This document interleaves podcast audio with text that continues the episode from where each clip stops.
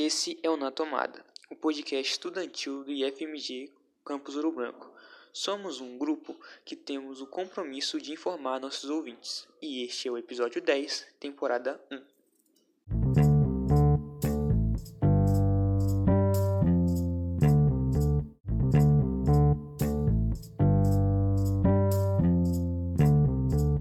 Bom, no episódio de hoje nós falaremos sobre a, o início da vida humana quando ela se começa, se é quando é apenas um embrião ou se é até quando a criança nasce, né?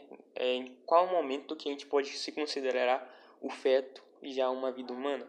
Ou é desde o embrião? Ou é só quando está no feto? É como que funciona isso, sabe? E nesse episódio nós falaremos, discutiremos as teorias tanto religiosas quanto científicas, explicaremos o modo de vida dessas pessoas e o porquê delas acreditarem em cada coisa. Então, primeiramente, nós falaremos de como começou essa a, a história da, dessa discussão do que é vida.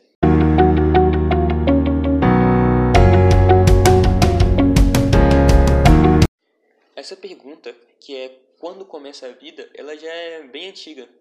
O próprio Platão, no seu livro A República, ele defende a interrupção da gravidez das, mulheres que têm mais de 40 anos, porque ele acreditava que as mulheres deveriam gerar filhos para o governo até certo período da vida delas. Depois disso não era mais necessário. Porque, e Platão não via problema nisso, não considerava assassinato, porque acreditava que a alma só entrava a partir do nascimento. Antes disso, o feto mesmo não tinha alma. Isso, é, isso influenciou a Roma Antiga, por exemplo, é, onde o aborto, né, interrupção da gravidez, no caso, era considerado legal, né, não era crime e era totalmente aceitável. É, muitas é, é, comum naquela época se diz que as mulheres induzirem um, o aborto com o objetivo de preservar a beleza do corpo. E a única forma de você se opor a um aborto é você sendo pai da criança e você querendo ter o filho. Então você tinha o direito de ter o filho. Então você falava, não, não quero que aconteça o aborto porque eu quero ter esse filho. Mas mesmo nessa época, né, no caso, elas já havia algumas discussões e algumas teorias diferentes. Por exemplo, Aristóteles, que era discípulo de Platão, ele acreditava que a alma entrava no feto a partir do primeiro movimento no útero materno. No feto masculino, essa manifestação aconteceria no quarto dia de gestação, segundo ele. E no feminino, apenas no nonagésimo dia.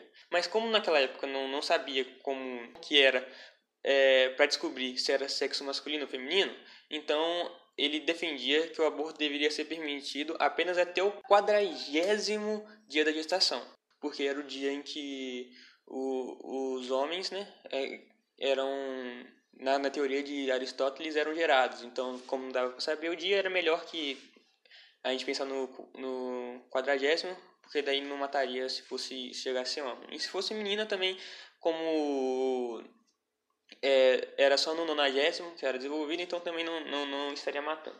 A teoria do, de Aristóteles ela sobreviveu no cristianismo adentro e muitos teólogos do catolicismo eles, eles, eles colocaram essa teoria né, no, na, na Igreja Católica. A Igreja Católica concordava com isso. E foi assim por um bom tempo, até que o Papa Sisto V ele condenou a interrupção da gravidez. Mas o sucessor de Sisto V, que foi Gregório IX, ele acreditava que aborto era assassinato. E essa visão ela continuou até 1869, quando Pio IX foi Papa e a igreja mudou de posição. E aí, qual que foi a solução encontrada para responder a pergunta, que é quando começa a vida? E como cientistas e teólogos eles não, não tinham entrado em consenso, e o Pio IX ele decidiu que era o certo não era correr riscos, e sim proteger o ser humano. Da, de, de, tipo assim, na, na visão dele, como a gente não sabe quando começa, então não vamos matar, não vamos matar. Se a gente não sabe se é vida ou se não é, não vamos cometer o aborto, porque para ele era melhor isso do que a possibilidade de ser um assassinato, caso o, aborto, o feto fosse sem vida. E bom, e essa visão continua até hoje na Igreja Católica. Até hoje eles condenam o aborto e eles acreditam que é sim algo errado, né? Porque, segundo eles, desde o momento que a, que a, que a vida acontece na concepção do útero materno, ela possui essencialmente o mesmo valor e merece respeito com qualquer estágio da existência. Porque se não for dessa forma, eles acreditam que é assassinato, que deve, a vida, o, a partir do momento que ele chega no útero materno, já deve ser respeitado como um ser humano. É bom lembrar também que isso é uma coisa bem única da igreja cristã, em questão da, das grandes religiões do planeta. Porque o budismo e o judaísmo, por exemplo, eles acreditam que pode se interromper a gravidez desde que a mãe esteja em caso de risco de vida, caso a gravidez possa fazer mal para eles. Mas é basicamente isso, né? A, da, explicando um pouco da visão religiosa, de religiosa e filósofa disso, né? Agora vamos falar um pouco sobre a visão da ciência.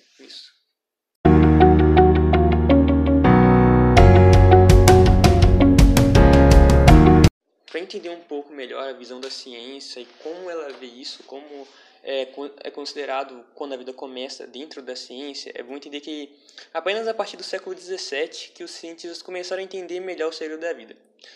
Até o século XVII, ninguém sabia que o sêmen carregava espermatozoides.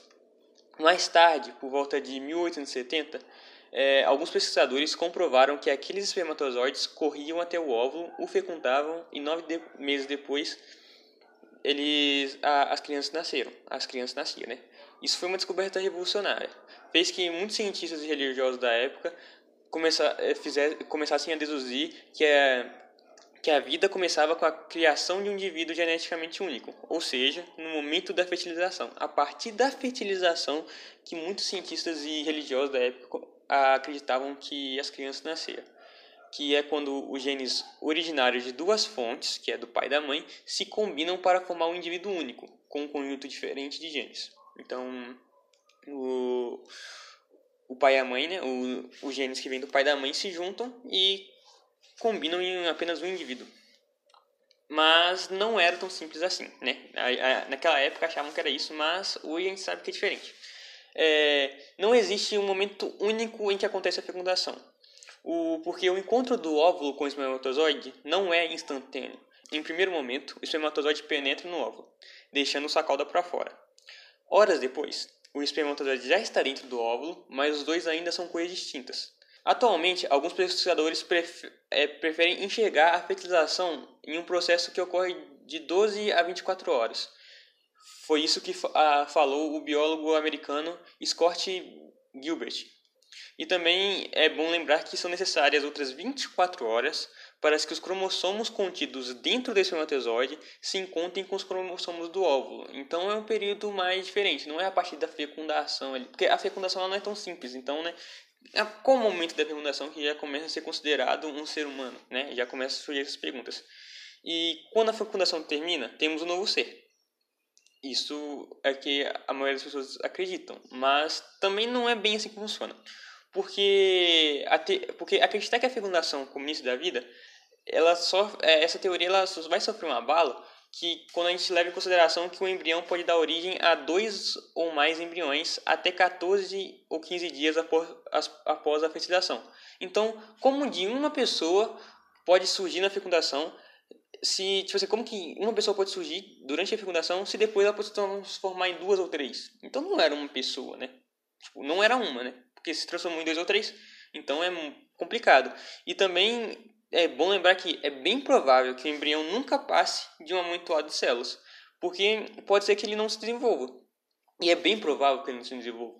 De, depois do, de fecundado em uma das trompas, ele precisa percorrer um longo caminho até se fixar na parede do, do útero. Então, é, é, tipo assim, é estimado que mais ou menos 50% dos óvulos que já foram fertilizados não tenham sucesso nessa missão e eles sejam abortados espontaneamente, expelidos com a menstruação. Então, essa teoria de que acontece na fecundação, ela é abalada por vários por esses motivos, porque ele mesmo que depois já rola a segunda fecunda, é, rola fecundação depois que o embrião está pronto, ainda não se tem certeza, porque ele precisa percorrer um longo caminho. E como eu disse, é, é estimado que mais ou menos mais que 50% dos óvulos fertilizados não tenham sucesso. E essa é uma visão da genética. E também existem outras correntes científicas sobre isso. Uma das correntes científicas, ela estabelece que a vida humana se origina na gastrulação, que é o estágio que ocorre no início da terceira, ela tipo assim, ocorre mais ou menos ali na terceira semana de gravidez, depois que um embrião formado por três camadas distintas de, células chega no útero da mãe. Então, depois de três na terceira semana de gravidez, o embrião já está formado por três camadas de células, ele chega no útero. É o caminho que eu falei antes, que era um caminho longo para se percorrer. Nesse ponto, o embrião ele é menor que uma cabeça de alfinete, é um indivíduo único que não pode mais dar origem a duas ou mais pessoas. Então, nesse ponto, ele já não pode dar vida a duas ou mais pessoas. Então, por isso que tem, existem muitos cientistas acreditam que a partir desse ponto que é considerado um ser humano. Com base nessa visão, muitos médicos e ativistas defendem o uso da pílula do dia seguinte. Ela dificulta né, o encontro do espermatozoide com o óvulo. E mesmo que a fecundação tenha ocorrido, ela provoca descamações no útero que impedem a fixação do zigoto. Então, é, esse é o objetivo. Mas aqueles que brigam pela primeira teoria, que eu falei que é pelo que o embrião já tem direito à vida, a pílula do dia seguinte ela é quase uma arma carregada. Porque é como se você estivesse assassinando, né? Se você acredita que o embrião é uma vida, a pílula do dia seguinte ela mata o embrião. Ou ela, ela faz uma forma do útero expelir o embrião. Falei de duas agora ainda tem uma terceira. Porque a, a, a ciência né, ela tem várias correntes para explicar como que a vida funciona. É, essa terceira, ela para defender o que é vida, eles acreditam que para entender o que é vida, né, entender o que é a vida, tem que entender o que é a morte. Muitos é, acreditam que, tanto por exemplo o Brasil e os Estados Unidos, eles defendem que a morte é a ausência de ondas cerebrais. Então, admitindo que a morte é a ausência de ondas cerebrais, a vida é a presença de ondas cerebrais, porque a vida é o contrário de morte. Então, é, para muita gente, para essa terceira corrente, né? Não para muita gente, mas sim para essa terceira corrente, a vida ela começa a partir do momento que nós temos ondas cerebrais. E quando que essas ondas cerebrais começam? E também essa já é uma outra polêmica que existe dentro dessa corrente. Existem duas hipóteses para essa resposta. A primeira diz que já na oitava semana de gravidez, o embrião, que tem o tamanho de uma jabuticaba, ele possui versões primitivas de todos os sistemas de órgãos básicos do corpo humano, incluindo o sistema nervoso. Na quinta semana, os primeiros neurônios começam a aparecer. Na sexta semana, as primeiras sinapses podem ser reconhecidas e com mais ou menos sete semanas e meia, o embrião apresenta os primeiros reflexos em resposta a estímulos. Então, é mais ou menos esse o caminho para conseguir as ondas cerebrais. E na oitava semana, o feto, que já tem feições faciais, e mãos e pés e dedinhos. Feições faciais não totalmente definidas, mas já começam a ter algumas feições faciais. Ele na oitava semana ele já tem um circuito básico de três neurônios, a base de um sistema nervoso necessário para o pensamento racional. Então, oito semanas, ou na oitava semana já tem. A, a segunda hipótese aponta para a vigésima semana, quando a mulher conseguir sentir os primeiros movimentos do, feto, capaz de sentar de pernas cruzadas, chutar, dar cotoveladas e até fazer caretas na opinião de, de outros cientistas né, da, dessa corrente, como essa terceira corrente que eu falei, é, que acredita que é quando as ondas cerebrais estão no ser humano que começam a vida, né, está no feto que começa a vida, é, é entre a, o pessoal que acredita na oitava semana, né, até a oitava semana, e a que acredita na vigésima semana. E essa vigésima semana, eles acreditam que é na vigésima semana por quê? Porque eles conseguem sentir os primeiros, porque a mãe consegue sentir os primeiros movimentos dos, dos fetos, que é capaz de se sentar, de chutar, dar cotoveladas e até fazer caretas. É, né? é, e nessa fase que o tálamo, a central de distribuição de sinais sensoriais dentro do cérebro, está pronto. E se a menor dessas previsões, de, de, dessas, duas, dessas duas visões, for a de 8, que é a de 8 semanas, for correta, mais de metade dos abortos feitos no, dos Estados Unidos não interrompem vidas. Então, nos Estados Unidos acontecem muitos abortos, porque em vários estados lá é legalizado, e acredita-se que, segundo essa corrente, ainda mais se for da oitava semana, muitos dos abortos não, não interrompem vidas. Porque, segundo o Instituto Americano, Alan Guttmacher, uma ONG especializada em estudos sobre o aborto, 59% dos abortos legais, né, porque existem abortos legais, mas 50% dos abortos legais que são feitos em clínicas e tudo, é, que são com aval do Estado, acontecem antes da nona semana. Então, é, não, não, não, não interrompe nenhuma vida, né, segundo essa corrente da ciência. É, apesar de, de uma discordância em, em relação ao momento exato da, do início da vida, os defensores da vida neurológica, da visão neurológica, que é essa terceira corrente, querem dizer a mesma coisa. que somente quando as primeiras conexões neurais são estabelecidas no córtex cerebral do feto, ele se torna um ser humano. Então, para muita gente, que nem eu disse, se a gente tem essas conexões neurais, então já pensa, então já é um ser humano.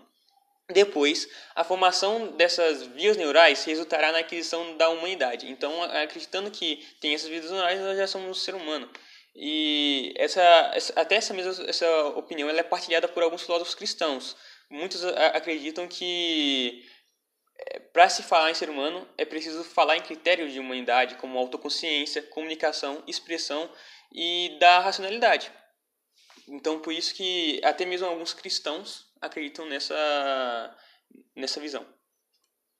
Mas dentro da, do, de alguns filósofos, é, como por exemplo o filósofo Peter Singer, ele acredita que o critério de autoconsciência, de autoconsciência, né, de, do feto já se vendo como um ser humano, ele pode ser pode ser um, um infanticídio, né, matando uma criança, um infanticídio, moralmente aceitável em algumas situações, porque segundo ele, é, se é lícito exterminar a vida de um embrião, um feto, ou feto sem cérebro, ou é até mesmo até de um recém-nascido, que seja extremamente delimitado se, leva, se levarmos em conta que o bebê não tem consciência de si, sentido de futuro ou capacidade de relacionar com os demais. Então ele acredita que, já que um feto pode ser morto por conta de autoconsciência, é, também é, um, um recém-nascido também pode, porque ambos não têm consciência de si, não entendem nada, não sabem o futuro, não, não, não pensam, não, não tem noção dessas coisas. É, então, para ele, uma frase que ele mesmo disse: se o, se o feto não tem o mesmo direito à vida que a pessoa, é possível que o bebê recém-nascido também não tenha. Segundo ele também, é, é pior prolongar a vida de um recém-nascido com deficiências graves e condenado a uma vida repleta de sofrimento. Segundo ele, é, tipo assim, é, mais, é melhor matar um bebê que tenha é, deficiências graves do que, do que é, é melhor matar né, do que deixar que ele seja tenha essa essa, essa parte dessa vida sofrida, segundo ele, né? Um exemplo de, de bebês deficientes recém-nascidos são os casos de bebês com anencefalia, que é o que não tem o cérebro completamente formado. Do, dos fetos anencefalos que nascem vivos, 90% morrem na primeira semana os outros nas semanas ou meses seguintes. Então não, não se costuma ficar vivo, né? Eles normalmente morrem. Então aí chega uma pergunta que é interessante, que é nesse caso, é melhor prolongar a existência ou abortar para evitar o sofrimento da criança? Singer diz que provavelmente a vida de um chimpanzé normal vale mais a pena que a de uma pessoa nessa condição, né? Anencefálica. Anencefálica. Anencefálica. Porque poderia dizer que há circunstâncias em que seria mais grave tirar a vida de um não humano do que de um humano. Mas essa tese ela é recebida com desprezo no, de quem discorda dele, porque Dalton Luiz, de Paula Ramos, professor da USP, ele, ele diz que há testemunhos entre pais de pacientes desenganados pela medicina de que é possível ver uma positividade mesmo dentro da situação de sofrimento. Então, segundo ele, é, não, não abortar seria melhor porque mesmo numa situação de sofrimento aquilo pode ajudar os pais. Mas sobre isso, em abril de 2012, a, a Justiça do Brasil ela legalizou o aborto de anencefalos no Brasil em 2012.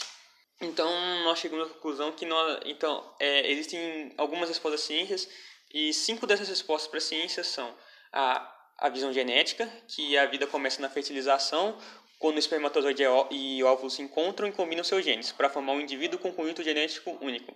Assim criado é um novo indivíduo, um ser humano com direitos iguais a de qualquer outro, que essa é a opinião da Igreja Católica também. Existe a visão embriológica, que, que é a vida, como eu já falei, que ela começa na terceira semana de gravidez, quando é estabelecida individualmente humana, que é quando o embrião ele faz aquele processo que eu falei que era um caminho longo. É, isso porque até 12 dias após a fecundação, o embrião ainda é capaz de se dividir e dar origem a duas ou mais pessoas. Então, ele pode não ser apenas um indivíduo. Por isso que não é considerado vida antes da terceira semana nessa visão embriológica. E essa é a ideia que justifica o uso da pílula do dia seguinte, como não abortivo. Tem a 3, que é a visão neurológica, que que é o mesmo princípio mor da morte vale para a vida, que é o que eu falei, que, ao, que acredita que a partir do momento que temos ondas cerebrais já não é já somos considerados humanos, né? Já como um, ser, um indivíduo que tem direito, que começa na oitava, que alguns acreditam que começa na oitava e outros na vigésima. E existe também a visão ecológica, que segundo alguns, alguns médicos, a capacidade de sobreviver fora do útero é que faz um feto ser independente e determina o início da vida. Então, médicos, alguns médicos consideram que o bebê prematuro só se mantém vivo se tiver pulmões prontos, o que acontece entre a vigésima e a vigésima quarta semana de gravidez, que é o critério é, adotado pela Suprema Corte dos Estados Unidos na decisão que autorizou o direito do aborto. Então, é até a vigésima quarta semana. Existe também a quinta, que é a visão metabólica. Afirma que a discussão sobre o começo da vida humana é irrelevante, uma vez que não existe um momento único no qual a vida tem início. Para essa corrente, espermatozoides e óvulos são tão vivos quanto qualquer pessoa. Além disso, o desenvolvimento de uma criança é um processo contínuo e não deve ter um marco inaugural. Então, nessa visão metabólica, é uma coisa muito relativa. Acredito que, não, que essa discussão é totalmente irrelevante.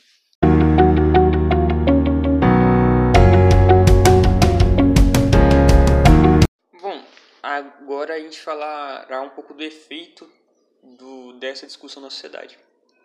Em 1988, descobriu que as células-tronco mais potentes, que são capazes de transformar em qualquer um dos 216 tecidos humanos e se replicar, replicar com grande velocidade, são as originais, que são o resultado da fecundação do óvulo com o espermatozoide. Os cientistas utilizam embriões com 3 a 4 dias de desenvolvimento, que têm entre 16 e 32 células, que sobram do processo de fertilização in vitro em clínicas especializadas. No laboratório, as células tônicos, tron, as células tronco, desculpa, são retiradas num processo que provoca a destruição do embrião. Mas se a vida começa na fecundação, os cientistas estariam lidando em seus tubos de ensaio com seres humanos vivos.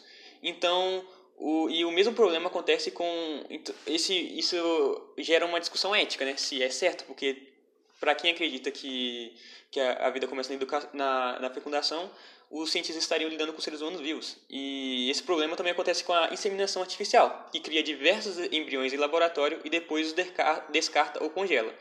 É, não só tipo, muitos religiosos consideram essas técnicas um absurdo, mas também não são só os religiosos. Segundo o Dr. Dalton da USP, é, não há diferença entre matar um jovem e matar um adulto. Então também não há diferença entre matar um embrião ou um feto de seis meses, né? Então, e é bom lembrar que, tipo, apesar de um embrião ser um amentoado de meia dúzia de células, que seja muito menos complexo que uma, que uma mosca, ele carrega toda a informação genética necessária para a formação de um indivíduo. Nos seus 23 cromossomos paternos e 20, e 23 maternos estão os 30 mil genes que determinarão os traços, a cor dos olhos, da pele, do cabelo, além de doenças como a síndrome de Down. Então, esses 23 cromossomos que vieram do pai e os 23 que vieram da mãe já tem muito. Já, já tem 30 mil genes ali que podem determinar muitas coisas, que podem gerar humano. E pensando nisso, alguns países, como a França, chegaram a proibir pesquisas com células-tronco embrionárias, porque acreditavam que era antiético. Já, mas hoje os franceses já permitem esses estudos e muitos países europeus também, e até mesmo o Brasil. A partir de 2005, a Lei de Biossegurança ela permite o uso de embriões descartados por clínicas de fertilização e congelados há pelo menos 3 anos. E esse, esse prazo ele foi definido para tentar evitar a produção de embriões exclusivamente para estudos porque isso para eles já seria errado. Então, existe uma, uma discussão que é, então quer dizer que o Brasil proíbe o aborto, mas permite manipulação com embriões vivos, humanos vivos. E aí depende do que você considera humano vivo, né? Fermi Roland Skern, ele que é um presidente da Sociedade de Bioética do Estado do Rio de Janeiro, é, ele diz que a pergunta pertinente não é quando começa a vida, mas quando começa uma vida relevante do ponto de vista ético. Um embrião num tubo de ensaio é apenas uma possibilidade de vida, assim como nós somos mortos em potencial, mas ainda não estamos mortos. Como Assim como a fertilização e o zigoto têm grande probabilidade de não se tornar uma gravidez e ainda pode se dividir, alguns cientistas preferem chamar o embrião que ainda não se fixou no útero de pré-embrião. Segundo Fermi, ele diz que a ética ela considera relações entre seres, entre um eu e um tu. E é difícil considerar um embrião um tu, uma, um indivíduo que tem uma relação. E segundo Fermi, ele também diz que a interrupção do processo só realmente começa a ser mais problemática no ponto de vista moral quando começa a estabelecer uma relação com a mãe. Antes disso, não, não é tão problemático assim, porque não tem um, uma relação entre o eu e o tu, porque não, não pode se dizer que o embrião já é um, é um, é um indivíduo. As pessoas que estão mexendo com os embriões acreditam que novidades da ciência sempre vão assustar. É, foi assim com a fertilização artificial, com o transplante de coração e até com a transfusão de sangue. É, hoje, esses avanços, que eram assustadores antes, já são essenciais para a saúde pública. E, como diz é, a geneticista Maiana Azades, do Instituto de Biociência da USP, ela diz que a gente nunca vai poder descobrir o potencial das células troncos embrionárias se não pudermos estudá-las. Então, para ela é necessário estudar, porque se a gente nunca vai entender o potencial delas e às vezes elas podem ser solução para vários problemas. Apesar de todas as polêmicas, é, a, as células tronco-embrionárias elas mostram que as soluções para muitos dos nossos males elas se encontram dentro de nós mesmos. E ao contrário da discussão sobre o aborto, ela, essa polêmica ela nasce a partir do, do esforço de fazer aleijados levantarem andar, doentes renais ganhar órgãos novos, cardíacos ter o coração reforçado e ajudar as pessoas. E isso é um jeito novo de usar é, a ciência para prolongar a nossa vida ou melhorar a vida do ser humano. Para finalizar, como isso afeta a sociedade, vamos falar de cinco países e como funciona a lei em cada país sobre a questão do aborto, né? que é sobre aborto e sobre as pesquisas. No Brasil, só há três situações que o aborto é permitido: em caso de estupro, quando a gravidez implica risco para a gestante, para a mulher, ou em caso de fetos anencéfalos. Nos Estados Unidos, o aborto ele é permitido desde 63, quando a Suprema Corte reconheceu que o aborto é um direito garantido pela Constituição Americana. Pode-se interromper a gravidez, a, a gravidez até a 24ª semana de gestação. E no Japão, é, eles foram os primeiros países a legalizar o aborto, que foi lá em 1948. A prática se tornou um método anticoncepcional, anticoncepcional né, de não ter filho, favorito do, do, das japonesas. E muitas japonesas fazem um aborto para se precaver de filho, de, de, de, de, não ter filhos, né? E hoje lá o aborto ele é legal em caso de estupro, risco físico ou econômico à mulher, mas apenas até a 21 semana, que é o limite mínimo para o efeito sobreviver fora do útero. A França legalizou o aborto desde 1975, e, mas só até a 12 semana de gravidez. É, após esse período, a gestação só pode ser interrompida se dois médicos certificarem que a saúde da mulher está em perigo ou que o feto tem problema grave de saúde. Em 88, a França foi o primeiro país a legalizar o uso, o uso da pílula do aborto, que pode ser utilizada até a sétima semana de gestação. Já no Chile, ele proíbe o aborto em qualquer circunstância. A prática é considerada ilegal mesmo nos casos que colocam risco a vida da mulher. Em casos de gravidez ectópica, que é quando o embrião se aloja fora do útero, geralmente nas trompas, a lei exige que a gravidez se desenvolva até a ruptura da trompa, colocando em risco a saúde da mulher.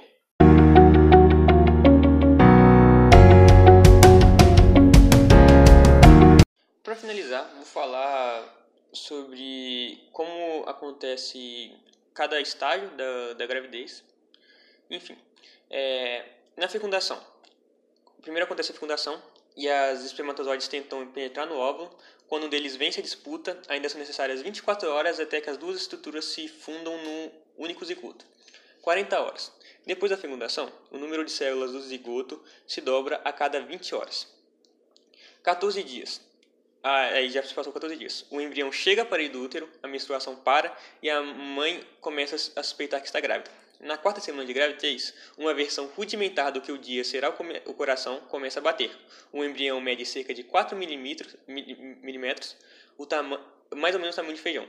Sexta semana. A aparência humana se define com o aparecimento dos primeiros órgãos. Já é possível reconhecer onde estão o coração, cérebro, braços e pernas. O tamanho chega a 1 centímetro. Décima semana. O feto apresenta ondas cerebrais, podendo responder a estímulos e ganha, unhas. O fígado começa a liberar a bilis. Para muitos cientistas, nesse estágio, ele já é capaz de sentir dor. 17 semana. A mãe começa a sentir movimentos do feto, que já tem músculos e ossos. Nas próximas três semanas, ela, ele passará de 8,5 para 15 centímetros de tamanho. 5 meses. O pulmão está pronto e a que é a última estrutura vital a se desenvolver, a partir daqui o feto tem chances de sobreviver fora do útero. E aí depois passa os nove meses e aí tem um filho, né? É, o filho nasce. Enfim, esse foi o podcast de hoje. Se você gostou, ouça outros, que temos vários aqui. Nos siga no Instagram, na tomada IFMG. E continue seguindo que toda semana temos podcasts diferentes sobre vários, sobre vários assuntos, sobre cada um com uma frente. E, e aí, o que você acha? Quando que a vida começa? Ouvindo alguns argumentos é, sobre isso. Enfim, fique bem, se cuide, lave as mãos, fique em casa e até o próximo dia. Até mais, galera!